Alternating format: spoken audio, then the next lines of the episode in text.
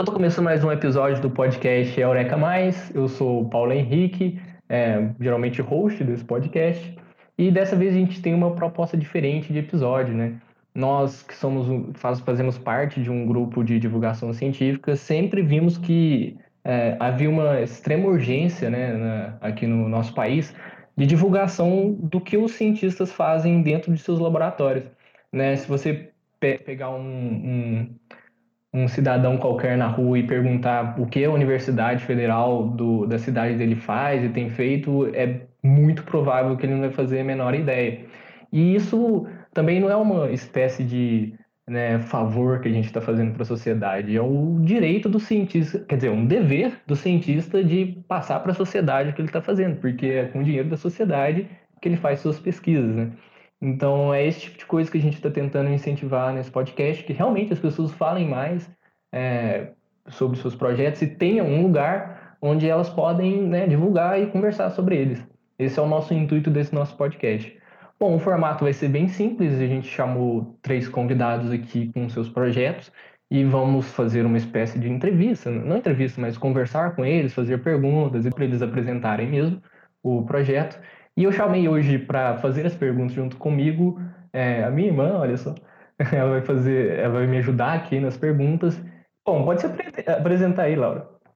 Bom, meu nome é Laura, eu sou formada em Letras, Português e Espanhol pela Universidade Federal de Minas Gerais.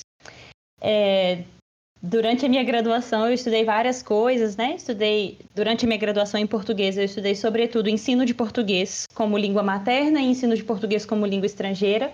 Trabalhei bastante tempo na área de português para estrangeiros. E depois, na minha graduação em, em espanhol, eu foquei é, meus estudos nos estudos literários e, bom, no, no meu TCC eu estudei um grupo teatral peruano e agora eu estou no mestrado, também na UFMG, é, pelo programa de estudos literários da Faculdade de Letras. E eu estudo agora é, teatro.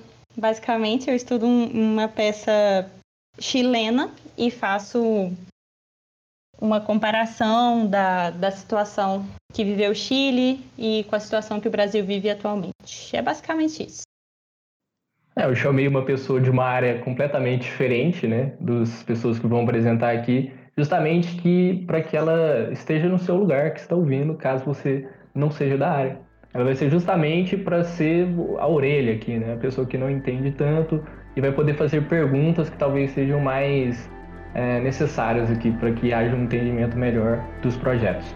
Então vamos começar o nosso novo quadro que é o Eureka Post.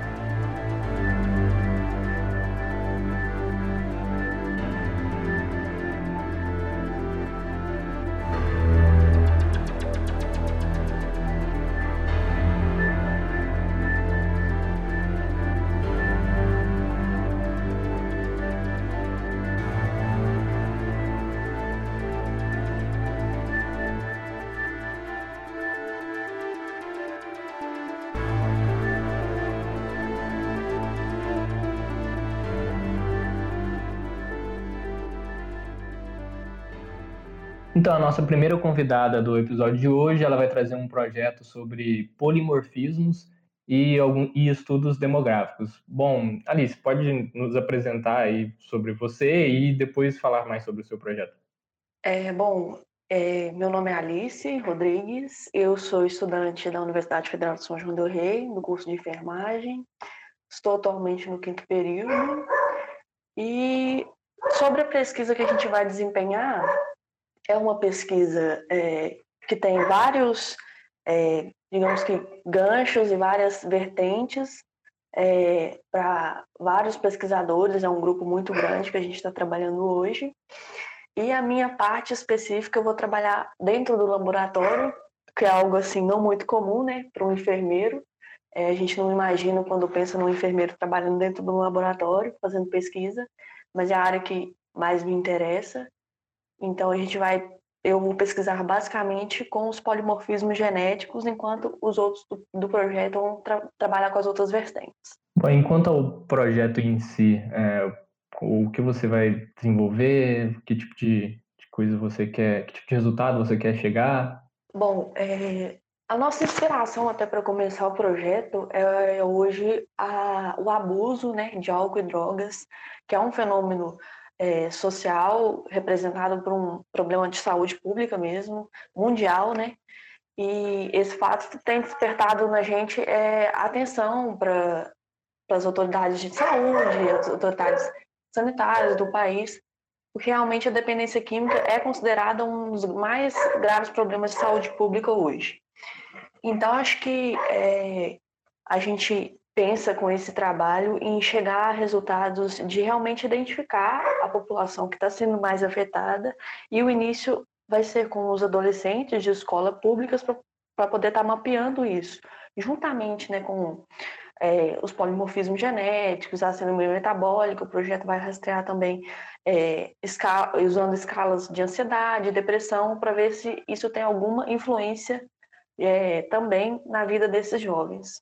Então quer dizer que você está verificando se, existe, se os impactos dos polimorfismos genéticos são maiores em pessoas sobre essas condições ou não? Seria tipo isso? É, basicamente o que a gente vai buscar mesmo é verificar se a existência dos polimorfismos genéticos é, permitem que esses adolescentes fiquem mais susceptíveis ao abuso de álcool e drogas. Ah, entendi. É, você está querendo ver então se o grupo de pessoas que tem problemas com polimorfismos genéticos é, vão sofrer mais é, com o abuso de drogas ou não. Isso. Porém, nesse caso é basicamente um teste no escuro, né? Porque como a gente não tem dados da população que a gente vai pesquisar, e pelo, pelas minhas pesquisas não, não existem pesquisas semelhantes a nível mundial, a gente vai verificar se eles têm a presença e dentro desses que têm a presença, se é, realmente influencia ou não nesse abuso.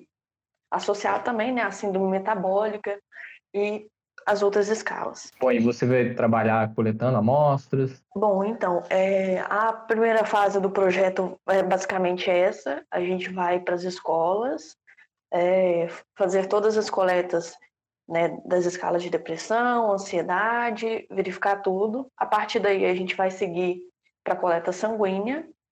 E aí, da coleta de sangue, vai ser destinado para o meu laboratório, que é o de, bio, de, bio, de biologia molecular, e também para o laboratório de bioquímica, onde vai ser feitas as testagens para síndrome, síndrome metabólica. E aí, a partir daí, eu também vou participar dessa parte de coleta, e aí depois, a partir daí, eu realmente vou me isolar no laboratório e seguir a pesquisa buscando os polimorfismos. Então, é, para ajudar né, as pessoas a entenderem, é, você pode explicar para a gente o que é um polimorfismo e talvez qual a diferença entre um polimorfismo e uma mutação?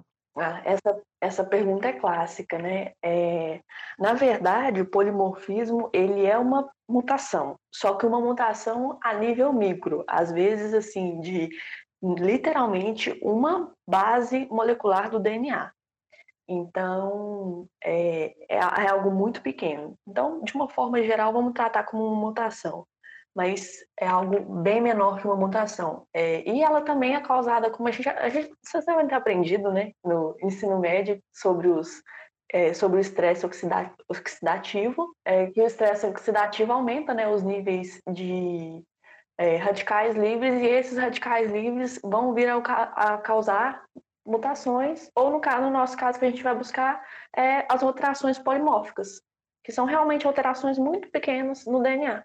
É, eu vou contextualizar aqui para as pessoas. Quando ela diz é, uma alteração de uma única base, imagine que o DNA é formado por pequenas unidadezinhas pequenininhas e uma só dessas unidades muda e essa mudança causa uma diferença é, é, que faz que muda totalmente o comportamento do, desse organismo. Eu vou fazer uma pergunta bem, não sei, que foi o que, que eu fiquei pensando aqui enquanto eu estava ouvindo a Alice falar porque o que eu acho mais interessante na pesquisa dela, assim como leiga do assunto, né, é essa interface entre a área dela, que é a enfermagem, e a questão social mesmo, né? E aí eu tô vendo muitas, eu vou fugir um pouquinho assim exatamente do tema da pesquisa, mas acho que vai ser bom para a gente conversar. É, eu vi algumas notícias assim durante essa época da pandemia que o, o abuso de álcool está crescendo, porque as pessoas estão confinadas em casa, e com isso tem também um aumento da, da violência doméstica, é, por causa desse abuso de álcool, né? E aí, eu não sei se existe uma resposta, se a Alice pode me responder, mas é, me interessa um pouco, assim, saber, porque essa questão do álcool, ela tem uma questão biológica, né, no corpo mesmo, que atua no corpo, mas tem a questão social também, né? Então, é, por exemplo, nesse, nesse caso do aumento da violência doméstica em época de pandemia, porque as pessoas estão ficando mais em casa e bebendo mais álcool, né? Até que ponto a gente tem aí um problema biológico e até que ponto a gente tem um problema social? Mais ou menos essa pergunta, que eu acho que tem um pouco a ver com a sua pesquisa também, na questão do, do abuso de álcool por jovens, né? Então, até que ponto a gente tem uma questão biológica, até que ponto a gente tem uma questão social, ou se as duas coisas são indissociáveis. Assim. Não sei se deu para entender muito bem ou se foi muita viagem. Não, deu sim. É, eu gostei dessa última fala sua, eu acho que é algo indissociável, realmente. Porque, é, vou dar um exemplo é, de, de, por exemplo, deixa eu pensar. Vamos, vamos para a obesidade, que eu acho que é um assunto que todo mundo tem uma noção. É, muitas vezes a gente escuta, ah, é gordo, o que, que é? Porque não faz exercício físico, é sedentário, é, não, não, não tem vontade, etc. É, vendo, assim, pela experiência que eu, que eu tive, é, não dá para dissociar a falta de um, de um metabolismo ágil. É, as condições genéticas são hoje fundamentais para saber, é, para ter realmente um feedback sobre essa pessoa. Às vezes ela pode esforçar horrores, ela pode caminhar, ela pode ter uma alimentação regrada, e ainda assim, por fatores genéticos, é, essa pessoa vai vir a ser obesa. Então, voltando né, para a sua pergunta, eu acho que é, é, algo indissociável. É claro que o fator social, a, o convívio, né? E as formações psicológicas dessa pessoa vão ter muito impacto, mas a genética também é algo que vai pesar muito nesse caso. Que tipo de coisas genéticas, assim? É, porque você citou os polimorfismos que você está procurando, né? Na, nesses jovens e adolescentes. Você consegue dar um exemplo, assim, do que seria uma coisa que deixaria uma pessoa mais propensa a, a abuso de álcool? É, eu só preciso dar, a, complementar aquilo que o Paulo falou mais cedo, porque eu fiz uma pesquisa rápida aqui, é, só para né, ajudar a contextualizar, é, a gente tem 3 milhões de pares de bases no nosso DNA humano. Então, vamos imaginar que são 3 milhões de letrinhas. É, a gente vai buscar a alteração de uma letrinha dentro desse DNA. Então, é algo assim, muito pequeno. É, uma mutação normalmente é algo um pouquinho maior. Então, só para contextualizar isso. É, agora vamos voltar ao que, que a gente vai buscar nessas alterações. É, é algo que a gente ainda não tem ideia, porque, querendo ou não, é um campo que não, não, não tem relato de pesquisa. É, mas a gente vai buscar alterações realmente na parte, uh, parte, digamos que assim, do cérebro, porque a gente vai buscar as alterações que, que afetam realmente o, humor e essas coisas assim. Vou dar um exemplo. É, quando você fica muito feliz, você vai liberar uma quantidade de hormônios que condicionam essa felicidade. Então, é tudo realmente bioquímico. E aí o que a gente vai buscar é realmente como que isso altera se a pessoa tem um polimorfismo, como que ela fica quando ela recebe álcool ou como que ela é estimulada, algo nesse sentido. A gente vai buscar até que ponto realmente a genética vai influenciar nos fatores sociais. Mas é algo que a gente ainda não consegue dizer porque não temos estudos a respeito. E a partir desse, dessa sua pesquisa, Alice, é, a ideia é se propor algum tipo de, sei lá, remédio ou não sei, para inibir o uso indiscriminado de, de drogas ou não existe esse tipo de relação? Bom, é, é, o pós da pesquisa acho que hoje é o que mais brilha nos nossos olhos, né? apesar da pesquisa ainda de fato não estar tá em prática, mas é, é, realmente algo muito interessante, porque o que, que a gente vai fazer com os resultados que a gente encontrar? Se é que a gente vai encontrar algum, né? A gente espera muito que encontre.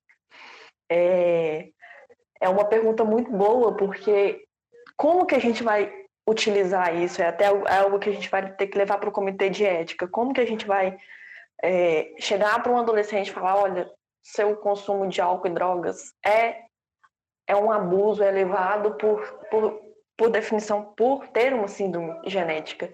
É, e como que a gente vai poder ajudar essa pessoa. É algo que a gente ainda não sabe como e nem é, como fazer e nem, nem tem ideia mesmo, mas é algo que é muito interessante. A partir do rastreio, talvez, da junção, né? Às vezes a pessoa já tem uma síndrome metabólica, tem um polimorfismo genético, está classificado nas escalas de depressão, então, assim, aquele combo todo que a gente quer buscar mesmo.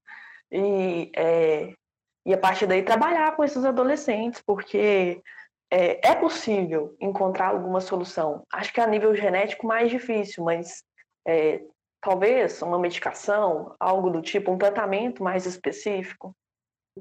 É, eu consigo ver muito isso, tipo, em questão do abuso do álcool. É muito normal uma pessoa estar numa condição e o médico falar assim: ah, se você está nessa condição, você não pode consumir álcool. Mas como é que o médico fala assim: ah, você está, você tem polimorfismo, você tem uma doença metabólica por polimorfismo, então você não pode ficar triste? Não tem como, né? Ter essa solução desse tipo. Pois é, por isso que é até difícil falar de um, de um possível medicamento, né? Algo que eu acho mais difícil, mas talvez iniciar uma série de, de tratamentos é, sociais mesmo, talvez, é, voltar para o nível social, porque apesar da, de ter né, a influência genética, é muito mais fácil hoje trabalhar o social, porque para síndrome genética a gente teria que fazer mais longas pesquisas e talvez demore muito, talvez seja até tarde, né? Porque talvez esse abuso de álcool e de drogas leve esse adolescente à morte bem antes do que a gente consiga é, fazer algo. E, e, por que, que vocês escolheram esse grupo de jovens e adolescentes para a pesquisa? É, foi basicamente por estudos epidemiológicos mesmo. É, é um grupo que no, no atual cenário de envolvimento com álcool e drogas, é um grupo muito emergente, que está crescendo cada vez mais, e acho que por isso que o, o meu orientador teve a ideia de trabalhar com adolescentes. Se eu não me engano, é a primeira vez que ele se volta para adolescentes, mas eu acho que é devido a essa emergência mesmo. E de alguma forma esse grupo sofre mais com o abuso de, de drogas ou é uma coisa que não tem muita sofre no sentido de ter mais danos ao corpo e tudo isso, ou não? É, acho que se a gente pensar a curto prazo, não, né? Porque a gente tem normalmente um jovem com é, um metabolismo bem mais ativo, bem mais saudável do que a gente fosse imaginar uma pessoa mais velha. Mas se a gente for pensar a longo prazo, uma pessoa que in inicia uma vida alcoólica muito cedo, é, incentivada talvez pelos nossos polimorfismos, é, talvez a longo prazo, o que a gente espera é que ele seja muito pior do que uma pessoa que, que não tem, né, esses fatores genéticos pesando aí na, na vida dele. Mas é algo complicado e é por, acho que talvez por isso Mireio realmente tenha escolhido os jovens, além né, de ser um grupo muito emergente, no caso hoje. E agora uma pergunta polêmica, então, pode ser? É, existe consumo saudável de drogas? Pode-se dizer isso? Posso me abster de responder? Brincadeira. Não, é, essa aí é uma, realmente uma pergunta bem difícil. Uh, eu acho, opinião pessoal agora, porque eu não posso falar a nível científico de forma alguma. É, eu acho que não, mas a medicina está provando aí que às vezes, é, para as práticas medicinais, né, é algo benéfico, mas até o momento, na minha opinião, não. Eu achei extremamente relevante essa pergunta, visto que a base do projeto seria em relação ao abuso, né? Sendo que, na verdade, você poderia encontrar talvez re relação na, na sua pesquisa entre uma pessoa que consome droga ou álcool de forma periódica, né? É, sim, é uma pergunta muito boa. É, realmente, eu acho que a gente usa a palavra abuso porque a gente vai encontrar diversas pessoas, né? Pessoas que experimentaram drogas uma vez, álcool uma vez, e aquelas que experimentam e usam, no caso, né, abusam diariamente. Eu lembro até de um dado da, do Ministério da Saúde que classifica uma pessoa que bebe é, com um dia marcado, pelo menos três vezes na semana, um alcoólatra. Então, imaginamos algo para droga. No né? caso, vocês têm definidos é, se, né, você, sei lá, você escolher uma pessoa com uma periodicidade de uso de álcool maior, é, você acha que isso torna mais fácil você obter seus resultados? No caso, é mais fácil detectar impactos quando uma pessoa abusa da droga em relação a uma que usa é, com pouca frequência? Foi por isso que vocês escolheram esse grupo né, de pessoas que abusam? Então, tecnicamente, para fins éticos, a gente não vai saber. É, no meu caso, por exemplo, eu vou trabalhar apenas com amostras de sangue. Então, eu não vou saber se aquela pessoa abusa ou não abusa. Eu simplesmente vou rastrear no escuro. Após esse rastreamento, caso o comitê de ética que a gente tem que submeter à pesquisa permita, aí sim a gente vai fazer esse tipo de análise mais a fundo e verificar se é, os, os alunos, né, no caso da rede pública, que a gente vai trabalhar com eles, eles têm mais propensão ao abuso e os que abusam se tem a síndrome genética. Ah, entendi. Primeiro vocês vão é, testar todos os as pessoas que estão envolvidas e depois vocês vão entrevistar para ver a relação dela com as drogas e o álcool. Então, vai ser algo feito de forma concomitante. Enquanto se está sendo feito é, as análises do, dos questionários para saber se aquela pessoa, se aquele adolescente abusa de álcool, provavelmente eu já vou estar no laboratório fazendo as análises. Aí depois a gente vai juntar esses dados e tentar fazer alguma conexão entre eles. Aí vem toda a estatística e a busca dos resultados. Né? Isso, exatamente. Mais uma pergunta, Laura? Oh, eu acho que eu fiz todas as perguntas que eu queria fazer. Eu achei muito interessante a pesquisa, Alice, muito mesmo. Principalmente pensando que nessa faixa etária, né, pessoas acham legal usar drogas e, e tudo isso, e bom, tem o outro lado também, né? Mas eu acho que é isso. Você respondeu tudo que eu tinha, que eu queria saber, assim. Sim, eu também. Achei extremamente relevante o seu projeto e boa sorte aí na caminhada para a busca dos resultados. Bom, você pode se, se despedir da forma que quiser, fazer algum tipo de divulgação à vontade, o espaço é seu. Bom, primeiramente agradecer pela oportunidade é, e né, já que não é normal mesmo, como eu falei lá no início, o enfermeiro está pesquisando nessa área, às vezes a gente encontra né, muitas portas fechadas, é, é até um, uma barreira da carreira, a gente não vê muitos pesquisadores, mas fé que a gente consegue e é algo que realmente uniu tudo que eu esperava, é, mesmo quando eu estava desiludida com a graduação, na área que eu escolhi, uniu tudo que eu esperava e esse projeto é realmente a, o meu achado, meu diamantezinho que pretendo lapidar ele muito bem, trabalhar com isso daí para um mestrado, um doutorado, enfim, continuar com esses adolescentes por um bom tempo.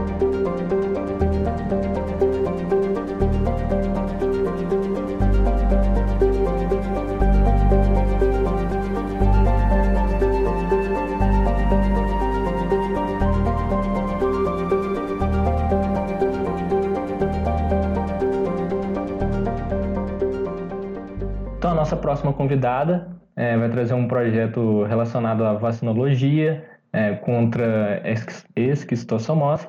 E, bom, você tem espaço aí, pode é, falar o que você quiser sobre o projeto. Bom, meu nome é Débora Lopes, eu sou professora da Universidade Federal de São João desde 2009 e eu atuo na área de bioquímica, biologia molecular e de bioinformática. Então, são essas três áreas uh, que uh, estão nesse projeto, né, que é um projeto para construção né, idealização da produção de uma vacina contra a esquistosomose.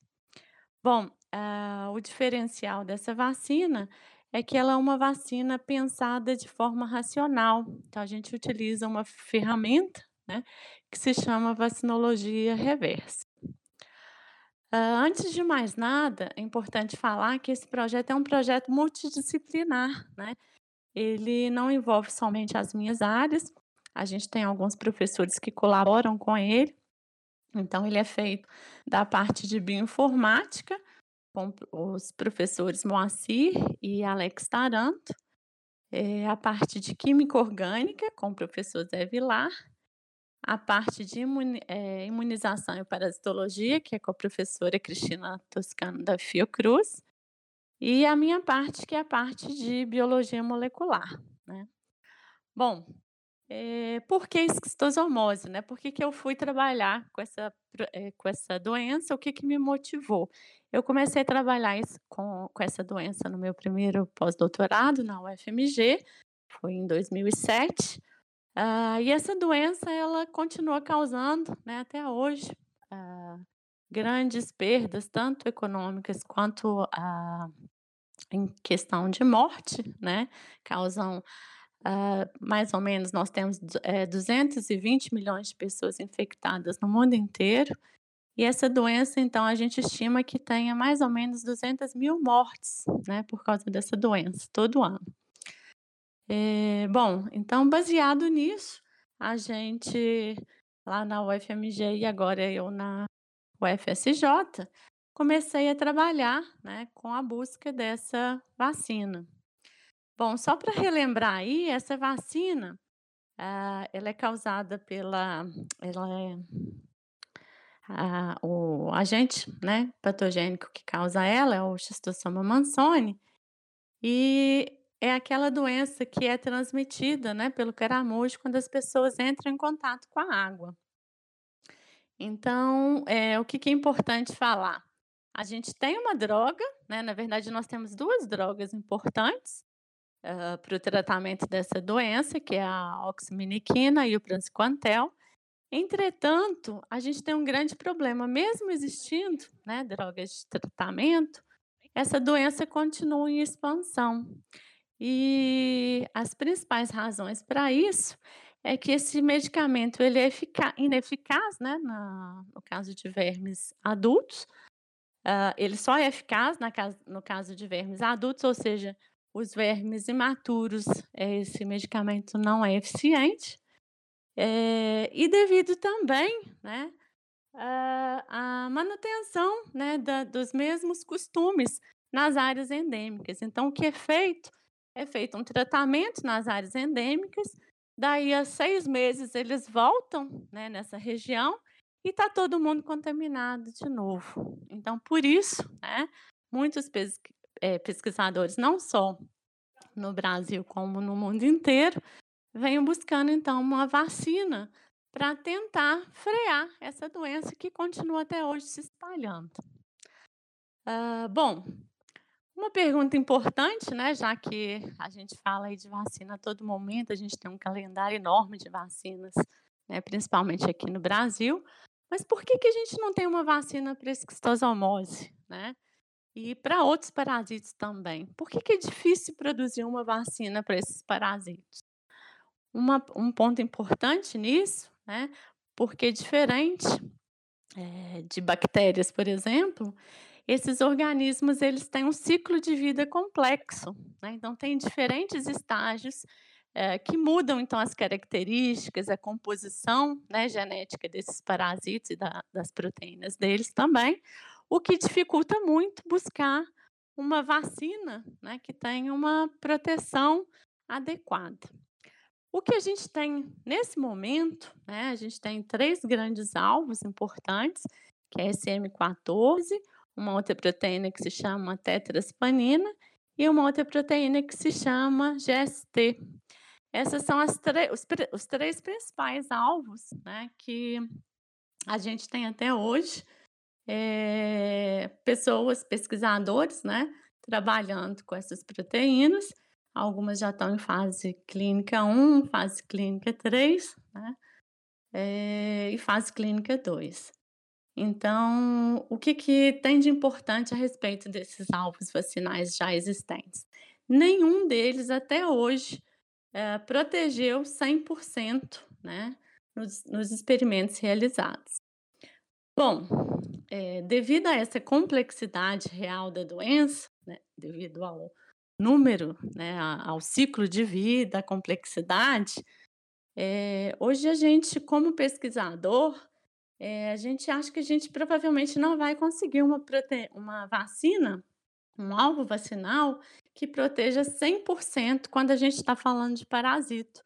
Mas a gente já consegue perceber que se eu tenho uma redução, igual esses três alvos vacinais, né, de, por exemplo, 60%, 70% ou 80% de proteção, isso já é uma boa coisa, porque se eu reduzo 80%, ou seja, se eu dou 80% de proteção para uma pessoa que recebeu aquela vacina, eu também reduzo 80% da carga né, do, do, parasito, e eu também reduzo 80% dos ovos que serão eliminados nas fezes, contribuindo assim para o ciclo de vida né, desse parasito. Então, hoje em dia, o que a gente está buscando? Uma vacina né, uh, com maior uh, índice de proteção possível, né, mas sabendo que achar uma que um alvo vacinal com 100% de eficiência, até o momento a gente não conseguiu. Bom, diante disso, né, sabendo então dessas justificativas, sabendo então que a gente tem o, fármaco, mas que ele não atua nas formas imaturas, né? Sabendo que as áreas endêmicas existem, que toda vez que a gente vai lá, que os pesquisadores vão lá, está todo mundo contaminado de novo, porque eles têm os mesmos atos.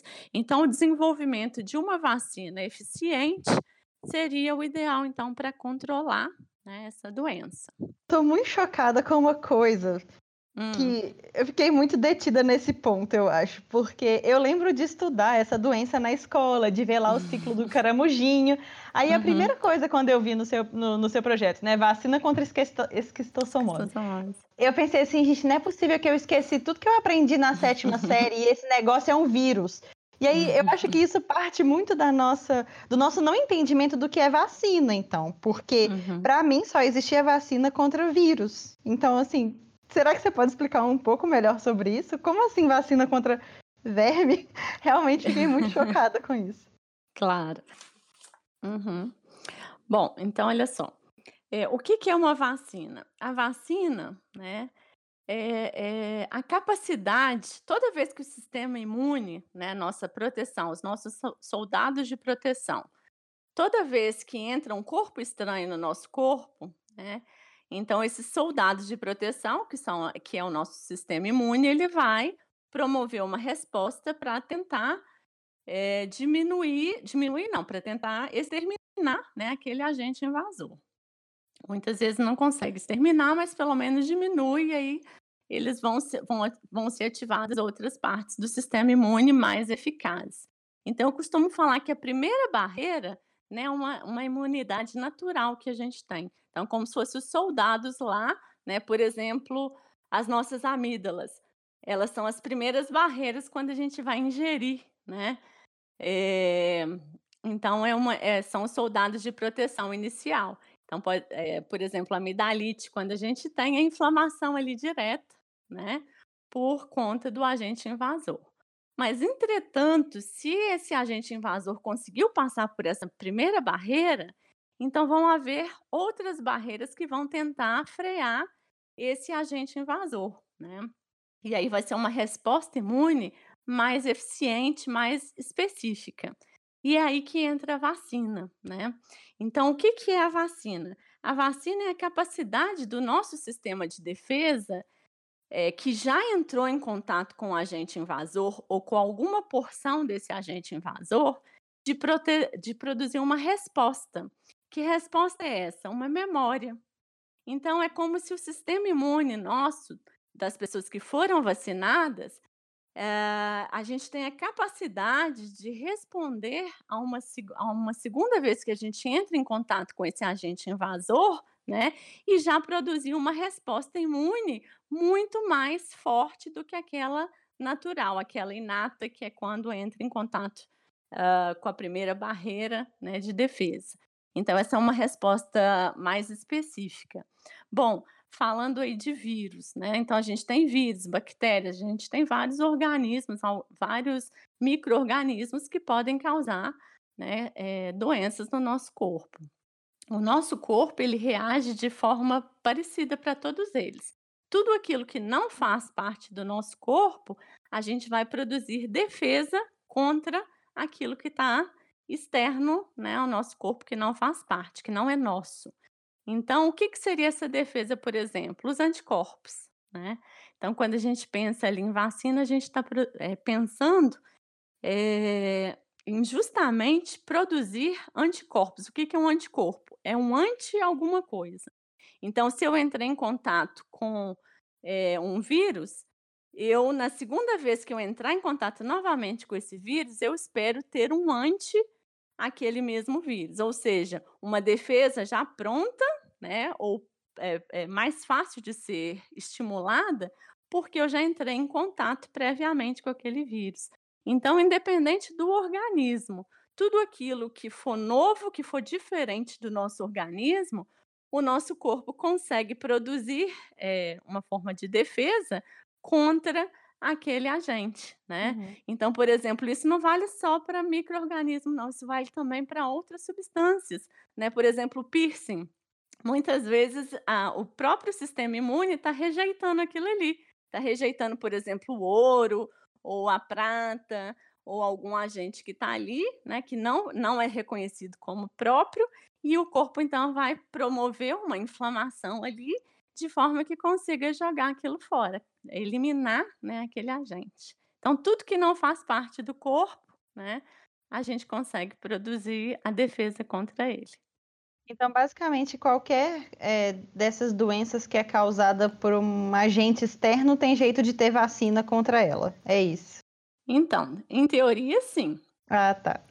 Mas aí você poderia me perguntar, ué, mas então tem muita gente que já está buscando a vacina de parasitos, né, de organismos mais complexos há muito tempo.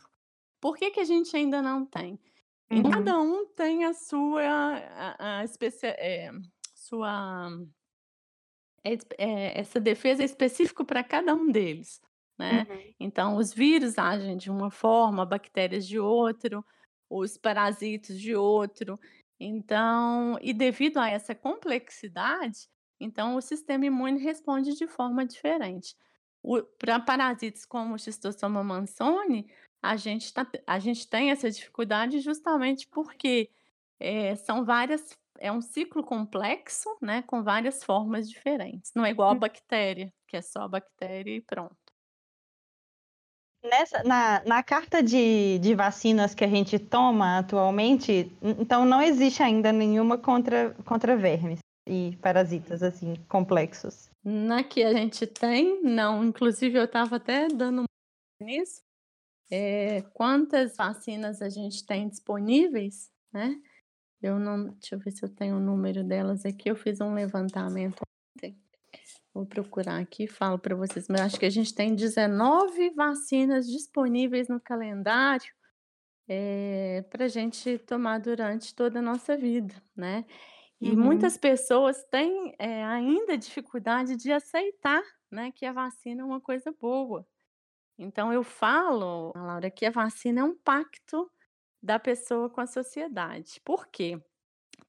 Todo mundo tem que se vacinar. E tem gente que não se vacina e fala assim: ah, eu não me vacinei, mas eu também não, né, não morri de nada, não peguei de nada. E eu posso dizer para essa pessoa que ela é muito sortuda e ela só não pegou nada porque todo mundo que está ao redor dela foi vacinado, entende? É, eu acho que tem muitos problemas quanto à desinformação, porque eu lembro uma vez de estar num vídeo do YouTube que era de pessoas anti-vacinas e terem comentários como ah, eu vacinei o meu filho e ele morreu de câncer, né? Então as pessoas né, fazem certas correlações que não fazem muito sentido. É, só para ilustrar o que eu falei agora, são 19 vacinas que são fornecidas gratuitamente pelo nosso programa. Gente, isso é fantástico. Não, não é todo o país que fornece tantas vacinas igual a gente fornece, igual o Brasil fornece. Mas a, a, as primeiras vacinas elas foram administradas aqui no Brasil e a gente teve um problema muito grande também em 1904, se não me engano, exatamente, que foi até conhecido como a revolta, a revolta da, vacina. da, vacina. Exatamente. o Oswaldo Cruz ele iniciou uma série de ações de, de vacinação, né? E devido a essa, é, ele, só que isso foi obrigatório. Uma coisa obrigatória, ela tem que ser bem explicada, né, ela tem que ser bem informada. Então o medo, né, das pessoas naquela época causou, né, essa revolução, esse protesto que foi uma confusão enorme, né, devido à falta de informação. E até hoje, mesmo, né, com a internet, com o Google, a gente tem realmente pessoas, tem uma onda, né, de pessoas que são contra a vacina. É, quanto à imunização, queria saber, é, você disse, né, que a complexidade do organismo é, faz com que seja difícil ter uma imunidade 100%. Isso acontece porque, é, pelo fato do organismo ser mais complexo, a resposta imune a ele será também mais complexo e por isso é difícil você ter essa memória dessa resposta? Então, é, por exemplo, ele é o Schistosoma mansoni, ele não é unicelular, né? Como por exemplo a bactéria. E isso já é uma complexidade em relação a uma bactéria, né? Além disso, né, a gente tem as fases de vida, onde as proteínas que são produzidas nessa fase de vida muitas vezes são diferentes. Então, por exemplo, a gente tem a fase do esporocisto, a gente tem do miracídio, é, da cercária, a, é, no verme adulto, do esquistossômulo, né, que quando entra na pele. Então, isso tudo né, é levado em consideração. Por quê? Porque esse parasito pode produzir proteínas diferentes ao longo dessas fases. E isso faria então com que uma única proteína muitas vezes não pudesse ser eficiente, né, para todas as formas de vida, por exemplo, ou para toda, ou principalmente para a fase que penetra, né, a cercária, o esquistossômulo, o, o verme adulto. É, então esse seria o maior problema no caso da esquistosomose. Então quer dizer que o organismo consegue sim ter a memória é, da resposta imune para o organismo, mas o problema é que ele troca de proteínas e acaba dificultando esse reconhecimento. Esse é um problema, mas eu não diria que seria o maior. Eu acho que o maior é com relação à imunologia. É, e a gente tem visto isso com relação às proteínas que a gente escolhe como alvo vacinal. Então, por exemplo, é, lembra desses três alvos que eu falei para vocês, a SM14, a tetraspanina, tem uma outra, a, S, a, a outra proteína de xistossoma também. É, o que, que a gente viu no laboratório? É, por exemplo, cada uma delas pro, protege 70%, 80%, né, separadamente. Mas quando a gente junta duas dela, delas, por exemplo, a proteção vai para 10%, ou seja, diminuiu a proteção. E aí vem a pergunta: por quê? Né? Porque a nossa ideia era de somar, juntar proteínas de forma que a gente conseguisse uma, uma proteção maior. Mas muitas vezes não é isso que a gente vê. Então, nos, nos próprios experimentos que a gente fez aqui na, no, fez no laboratório, a gente viu que quando a gente juntava algumas proteínas, o sistema imune atuava, né, produzindo a defesas, as citocinas, os anticorpos, e reagia de forma diferente, de forma que uma é como se estivesse competindo ou inibindo, né? E aí a proteção não era alcançada, pelo contrário, ela era diminuída. Então, isso também é um fator importantíssimo quando a gente trabalha com o Schistosoma mansoni. Eu queria saber o que é vacinologia reversa. Ótimo. É, bom, é, quando a gente fala de vacina, é, a gente tem as vacinas, a gente tem três gerações de vacinas, né? Por, por, assim dizer. A primeira delas a gente chama de vacina atenuada. O que é vacina atenuada? É aquela que você pega o organismo vivo, mas é, enfraquecido, né? E transforma ele como se fosse um agente que não, não transmite mais a doença, não é mais patogênico, e aí você injeta ele no seu corpo. E aí o que, que o corpo vai fazer? O, parasi o, o organismo ele está vivo, mas não causa doença, mas o seu corpo vai reconhecer ele como um agente invasor e vai produzir anticorpos contra ele. A próxima vez que você entrar em contato com esse agente invasor, você já tem os seus soldados de defesa que são específicos para aquele agente que você deu a vacina. Então, esse é o primeiro tipo de vacina. A gente tem também a inativada, que ao invés de, do organismo ser enfraquecido, ele é morto, né? Ou ainda alguma parte dele. Então, pode pegar lá uma proteína ou uma toxina, né? Por exemplo, a, a, o tétano foi feito com uma toxina.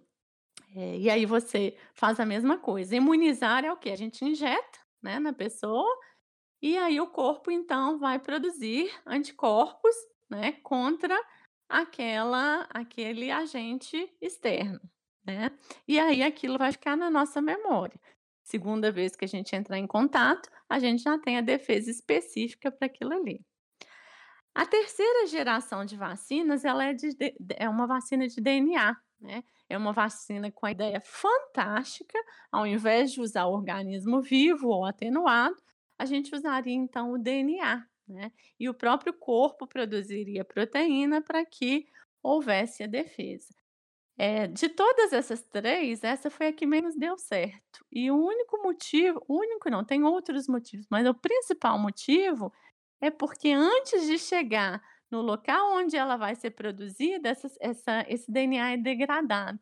Então, o maior problema nessa geração de vacinas é a entrega delas. Né? Então, nós temos esses três tipos né, de vacinas.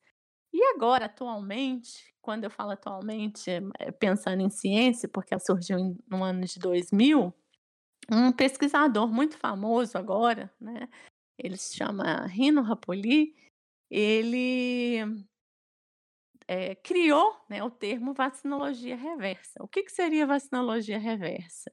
Seria analisar o genoma né, desse parasito, dessa bactéria, desse vírus, que é o que tem sido muito feito agora com o coronavírus, né? A gente atualmente tem 200 genomas depositados né, do coronavírus.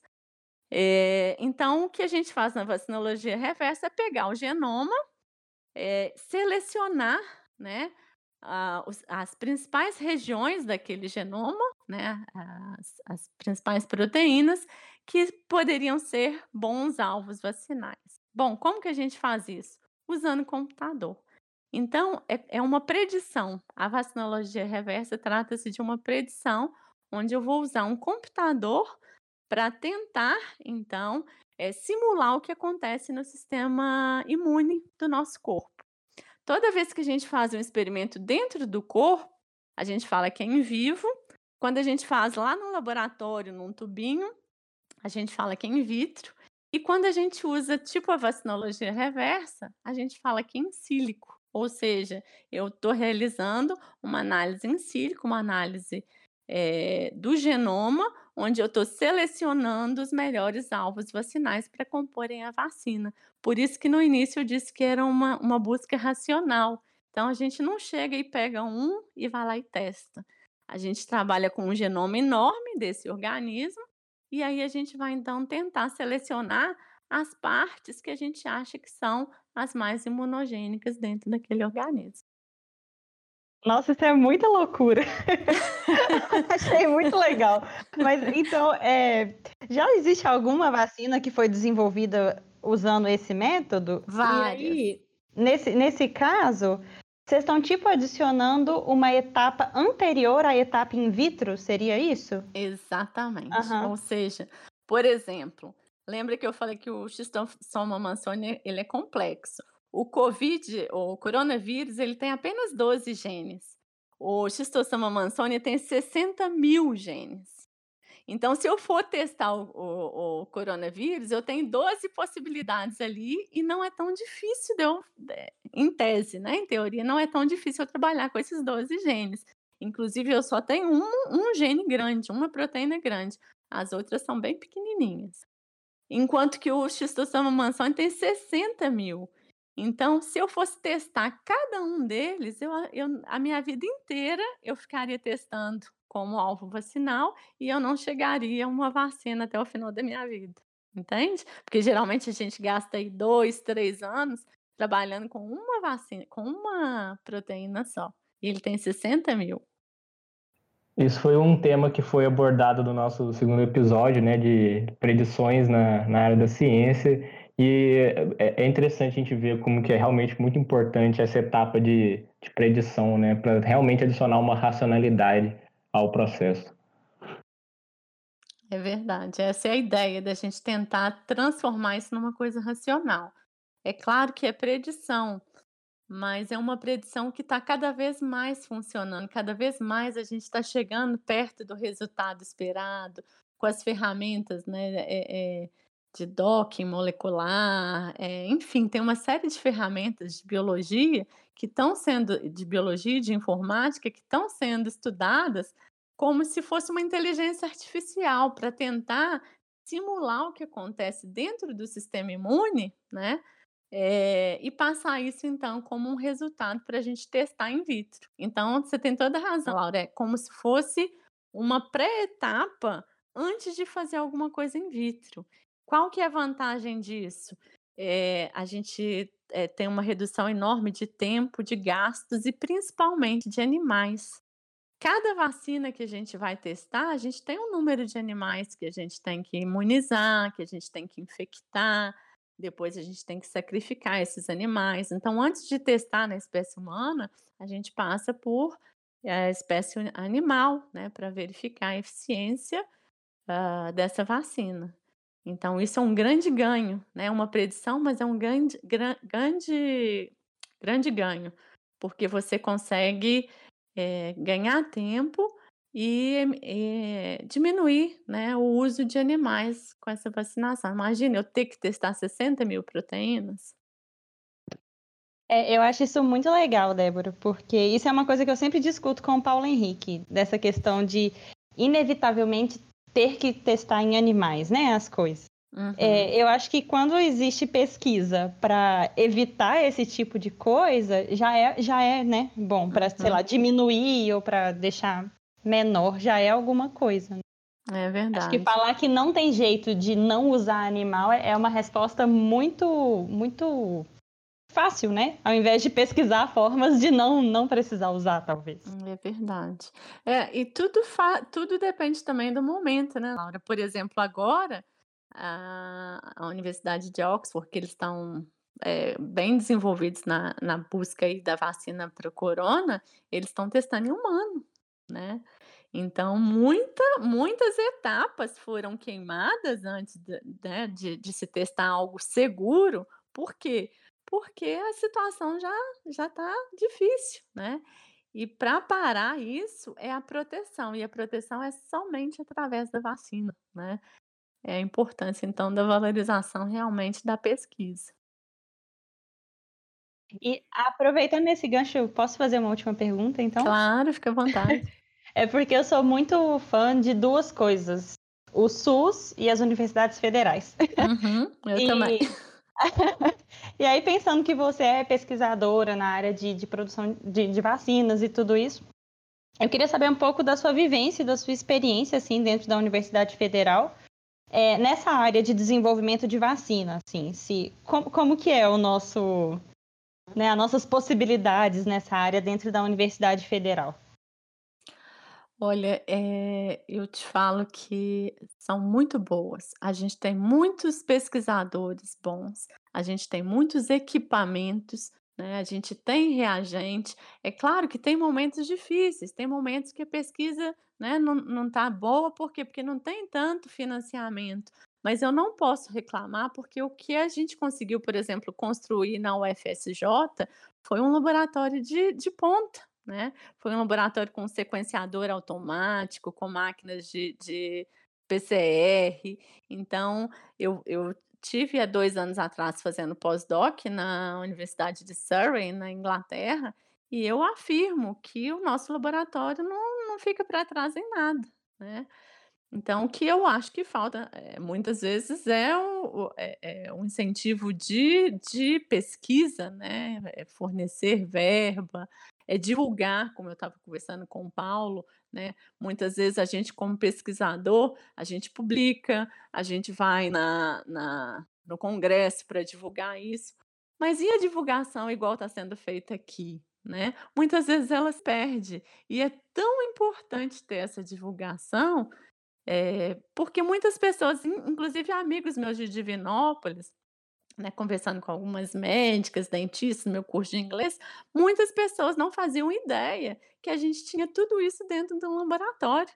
Falei, gente, vocês precisam de ir lá visitar a universidade, ver o que, que vocês têm na cidade de vocês.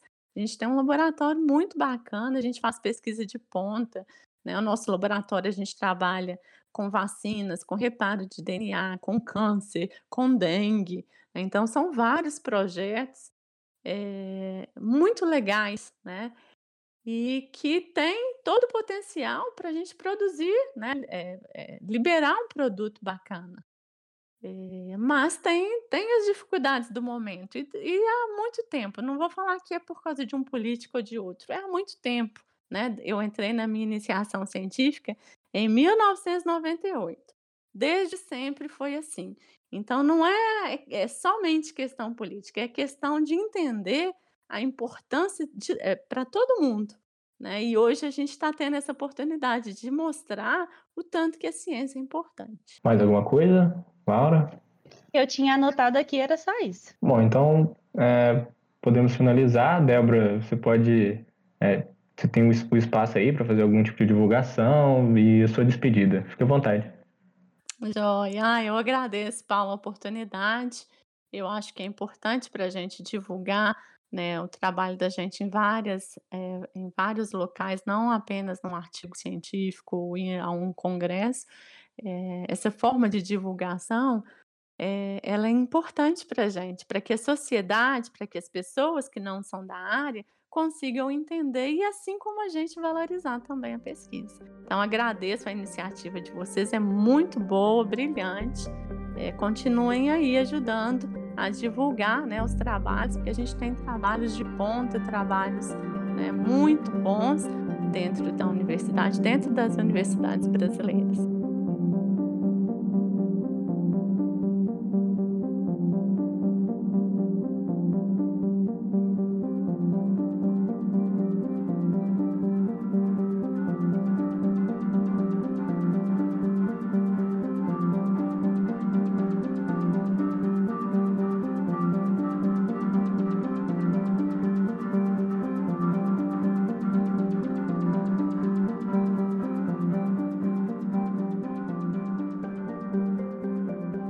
Então, a nossa próxima e última convidada agora vai trazer um trabalho sobre metabolismo energético e sua correlação com a droga valproato de sódio. Então, pode apresentar aí e nos dar uma introdução né, sobre o projeto. Olá, pessoal. Bom, meu nome é Giovana, eu curso Bioquímica na UFCJ. Uh, sou ex-membra do Programa de Educação Tutorial da Bioquímica, o PET Bioquímica. Sou ex-membra também da LAMIC, a Liga Acadêmica de Microbiologia da UFSJ. Fui monitora de Química Fundamental durante um semestre, o meu segundo semestre no curso. Uh, ao longo de todo o tempo, ao longo de toda a minha jornada acadêmica, eu sempre tentei é, buscar alguma área da ciência a qual eu me identificasse comecei os meus trabalhos no laboratório de modelagem molecular, sob orientação do professor Moacir Leite. Entretanto, as atividades de análise é, computacional não eram a minha praia, era uma coisa que não me identificava. E depois de um tempo, principalmente com é, influências externas, como, por exemplo, a participação de eventos científicos, me fizeram é, gostar muito da área de fisiologia humana, muito da área de metabolismo, principalmente depois do meu quarto semestre. quarto semestre da bioquímica era muito caracterizado pelas matérias mais pesadas do curso de bioquímica. Então, eu gostei muito de, de fazer ele. Para mim, foi o meu melhor semestre e foi ele que me abriu os olhos para essa área da ciência. Então, no, no meu quinto semestre, eu fui procurar por algum orientador que realizasse pesquisas com metabolismo eu optei pela professora Valéria Ernestânia Chaves, que é a professora do laboratório, coordenadora do laboratório de Fisiologia Animal, juntamente com a professora, Cristi professora Cristiana, Cristiane Tilelli. Elas juntas coordenam esse laboratório, que conta com mais de 20 alunos, tanto de graduação quanto de mestrado. É, não tem alunos de doutorado, até onde eu sei há muitos alunos da área do curso de medicina. por conta da professora Cristiane, ela tem um vínculo muito forte com eles, alguns alunos da farmácia e pouquíssimos alunos da bioquímica. É... Quando eu cheguei no laboratório, eu já sabia que eu queria trabalhar com metabolismo, ou energético, sentido de carboidratos, ou lipídico. E apresentei essa minha vontade para Valéria. Ela falou que já havia acontecendo no laboratório uma pesquisa com os efeitos do valproato de sódio, que é uma droga que anticonvulsivante, muito utilizada e para fazer proporcionar um, um, modelo de, de autismo, um modelo animal de autismo. E que havia um uma aluna dela que fazia um trabalho, havia feito um trabalho de TCC com os efeitos dessa, dessa exposição a essa droga no que se refere ao metabolismo lipídico, que seria importante a gente analisar em relação ao metabolismo de carboidratos, para ver se haveria algum tipo de diferença entre ratos saudáveis e ratos com expostos a essa droga. Aí eu termino de contar um pouquinho sobre mim e abro já uma, uma brechinha sobre o meu trabalho. Na introdução do meu trabalho, eu começo trazendo o conceito de autismo. O autismo ele pode ser considerado uma desordem no neurodesenvolvimento, essa desordem, ela vai gerar dificuldades de interação social, dificuldades na comunicação, tanto verbal quanto não verbal. Vai gerar também comportamentos repetitivos e estereotipados. E geralmente esse autismo ele pode ser pode acontecer vindo de uma carga genética, mas também a gente vê na literatura que ele pode ter sim influências epigenéticas. E o que, que isso significa? o ambiente pode influenciar durante a vida embrionária ou a mesmo a, a vida pós-natal, gerando então distúrbios na maturação neuronal. Esses distúrbios, eles funcionam em, quando, por exemplo, a gente expõe ratas nos seus 12º, 13º dias gestacionais unicamente a uma dose de VPA. Esse VPA é o ácido valproico ou valproato de sódio. Como eu disse, ele é tratado para é um anticonvulsivante, então ele pode ser tratado casos de é, epilepsia, mas também até mesmo para tratamento de enxaqueca muito muito grave, enxaqueca crônica. Bom, e quando eu faço essa administração nessas ratas, eu tenho então como resultado uma prole, baixo desempenho cognitivo, déficit de interação social, comportamento repetitivo e estereotipado, o que então caracteriza um modelo animal da desordem do espectro autista. Beleza, mas o que, que então a literatura traz para justificar esses comportamentos que são vistos nessa prole e de onde que surgiu, então, a minha pergunta? Bom, há dois pontos principais que, que a gente pode salientar aqui, que é a desregulação no balanço citocina-cortisol e uma alteração no sistema nervoso autônomo. Uma atividade simpática aumentada e uma atividade parasimpática diminuída. Mas o que, que isso tem a ver, então, com o metabolismo de carboidratos? Isso, na verdade, é chama-se de hipótese neuroendócrina do espectro autista. E ela é neuroendócrina, então tem a ver com tudo, porque os hormônios eles vão interferir diretamente nas vias do nosso metabolismo, desde proteínas até lipídios, carboidratos e, e tudo mais. Então, a gente vai estudar um pouquinho sobre a correlação entre os, esses hormônios, o, a ocitocina, o cortisol, e no, e no que tange a atividade simpática aumentada, a gente vai falar muito da adrenalina ou então epinefrina, a gente pode chamar desses dois nomes. A gente começou a estudar diversos artigos que, que explicavam essa, essa relação desses hormônios com o metabolismo de carboidratos. O que, que a gente achou? Bom, a ocitocina, ela geralmente, ela funciona na inativação da glicogênio sintase e ativação da glicogênio fosforilase. Isso vai significar, então, que eu vou diminuir o armazenamento, de, o armazenamento energético vou aumentar a sua mobilização. Só que em pessoas que sofrem com, com autismo, quem tem esse transtorno de espectro autista, que é chamado de TEA, vai ter uma diminuição nas concentrações de ocitocina. Então, se ela tem uma diminuição na concentração de ocitocina, a gente espera, então, que essa pessoa tenha um aumento na, na quantidade, na concentração de glicogênio hepático vai estar acontecendo justamente o contrário do que normalmente é previsto.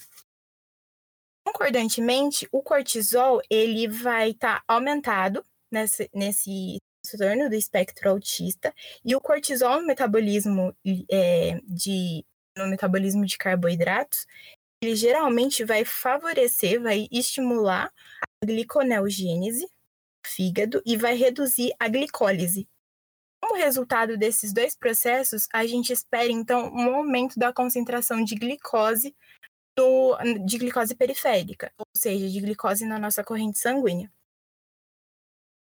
Também, no que se refere ao, à epinefrina e à adrenalina, a gente vai ter uma mobilização, um aumento da mobilização do energética dos carboidratos, através do estímulo da glicogenólise que esse hormônio vai fazer, ou seja, ele vai fomentar a degradação de glicogênio.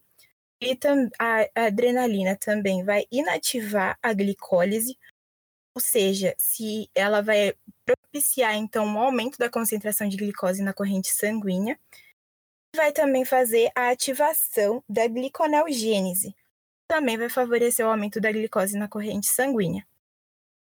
Com isso, então, a gente espera que, quando a gente comparar um rato não foi submetido, não foi exposto ao valproato, que sua mãe não foi exposta ao valproato, um rato que passou por isso, a gente vai esperar que então haja uma diferença de concentração de glicogênio hepático e de glicose periférica.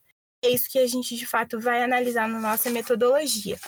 A nossa metodologia basicamente é dividida na parte de tratamento dos animais, como que a gente vai fazer todo o manuseio, é a determinação da concentração de glicose, de glicose plasmática e de glicogênio hepático. Também, a partir dos resultados, uma análise estatística para ver se é, vai haver alguma diferença com significância estatística. Bom, seu projeto assim ele é bem complexo, né? Ele envolve, quando acho que qualquer coisa que envolve via metabólica adiciona uma boa complexidade à, à questão, né? É, então, só para contextualizar aqui para a gente, né? Porque você mencionou algumas coisas, como por exemplo, glicogênese, é, gliconeogênese, a questão de alterar na, na, função simpática e parasimpática. Pode dar um breve resuminho do que são essas coisas? O que são essas vias? Isso glicogenólise, ela vai estar tá relacionada com a degradação de glicogênio. A glicólise, ela geralmente vai estar relacionada com a degradação de glicose, com o consumo de glicose para gerar energia para o corpo. E a gliconeogênese é uma via responsável pela produção de glicose são, as, são os três principais é, processos que eu, que eu citei. Então, glicogenólise, gliconeogênese e glicose. E no caso, a glicogenólise, ela teria a ver com o glicogênio, né? Que é a nossa armazenamento de energia que fica dentro das células. E a gente usa a, essa via justamente para quebrar as moléculas de glicose que estão juntas no formato de glicogênio e liberar elas para que elas possam ser usadas como é, energia pelo nosso corpo. Seria basicamente isso. Exatamente. Exatamente, porque quando a gente tem o sistema nervoso autônomo com a sua atividade simpática aumentada, a gente precisa, a principal função assim dele, o que ele vai tentar buscar é uma mobilização energética, é um aumento de disponibilidade de energia fácil. Então, ele vai tentar aumentar a glicose para que ela seja degradada e seja feita atividade, porque geralmente é, esse, esse sistema é relacionado com aquele aquele dito de luta ou fuga. Você vai precisar de energia para você ou lutar contra, sei lá, o leão ou sair correndo dele. Então você precisa de muita energia ou seja, de muito alimento ali naquela hora. E este seria o conceito de simpático para simpático, a questão de luta ou fuga? Não, não o conceito, mas eu acredito que algo que vai ajudar muito na compreensão dessa atividade simpática. A parasimpática já, já é outra coisa. Geralmente é um pouco mais antagônico. Por exemplo, se o, a atividade simpática ela vai favorecer a contração da pupila, a parasimpática vai favorecer a dilatação da pupila. Giovana, seu, seu projeto é, é muito complexo, né? Tem muitos, tem muitos, tem muitas variáveis envolvidas. E aí, acho que eu só queria conferir se eu entendi. É, de um jeito simples, assim. Basicamente, você está vendo se esse remédio aí, usado para. É, para quê mesmo? Para enxaqueca e para. É um anticonvulsivante, é contra, é contra a, a convulsão, digamos assim. Isso, então você está é, basicamente vendo se a exposição de ratas grávidas a esse anticonvulsivante gera algum grau de autismo na prole. E você vai fazer isso observando o metabolismo energético dos ratinhos. É isso. Ou não. Já descrito na literatura que essa prole vai ser sim um modelo autista. Então, isso eu não vou confirmar no meu projeto, porque já é bem estabelecido na literatura. A pergunta é: qual é o efeito da exposição ao valproato de sódio que, no que se refere aos parâmetros do metabolismo de carboidratos. Então, resumindo, quando, quando é, um rato ele tem esse, essa desordem do espectro autista, ele vai ter mudanças no seu metabolismo de carboidratos? Ele vai ser diferente de um rato sadio? Entendi. Entendi. Então você já sabe que eles vão ser autistas. Você quer saber se isso vai é, pro, é, ter alguma diferença no metabolismo dele, é isso? Isso, basicamente isso. Que tipo de desordem? Bom, é, tem duas principais. Quando você, quando você tem esse, esse transtorno do espectro autista, é visto que há uma desregulação no balanço ocitocina-cortisol. Ou seja, você, tem, você vai ter uma diminuição da concentração de ocitocina que é um hormônio é, pró-social, ele vai te ajudar em uhum. interações sociais. E no caso do transtorno de espectro autista, esse hormônio vai ser diminuído, o que vai justificar, então, essas, essa dificuldade de interação social e comunicação verbal e não verbal. Como esse, esse hormônio tem uma ação metabólica, prevê-se que é possível que essa pessoa vai ter uma alteração metabólica. Seria isso? Exatamente porque a ocitocina ela também está relacionada com o metabolismo energético, no que se refere à enzima glicogênio sintase e glicogênio fosforilase. Mas uma coisa que eu não estou entendendo muito bem, eu acho, é a diferença entre o, uh, não sei se vou saber perguntar. O que é o sintoma do autismo que a gente já meio que sabe assim e o que é essa desordem metabólica, entendeu? Porque você está me falando que Entendi. a desordem metabólica gera, por exemplo, essa, essa dificuldade de convívio social. Mas isso já é a, o sintoma do autismo ou não? Não, é, é assim. É, o que, que é o, o que, que caracteriza né, o transtorno do espectro autista? Esse comportamento repetitivo e estereotipado, essas dificuldades na comunicação verbal e não verbal, uhum. e essas dificuldades na interação social ponto. E aí eu quero saber se isso vai gerar alguma dificuldade desse corpo com esse transtorno em metabolizar, por exemplo, carboidratos. É, isso veio porque quando eu fui revisar a literatura, eu vi que existe uma hipótese neuroendócrina do espectro autista.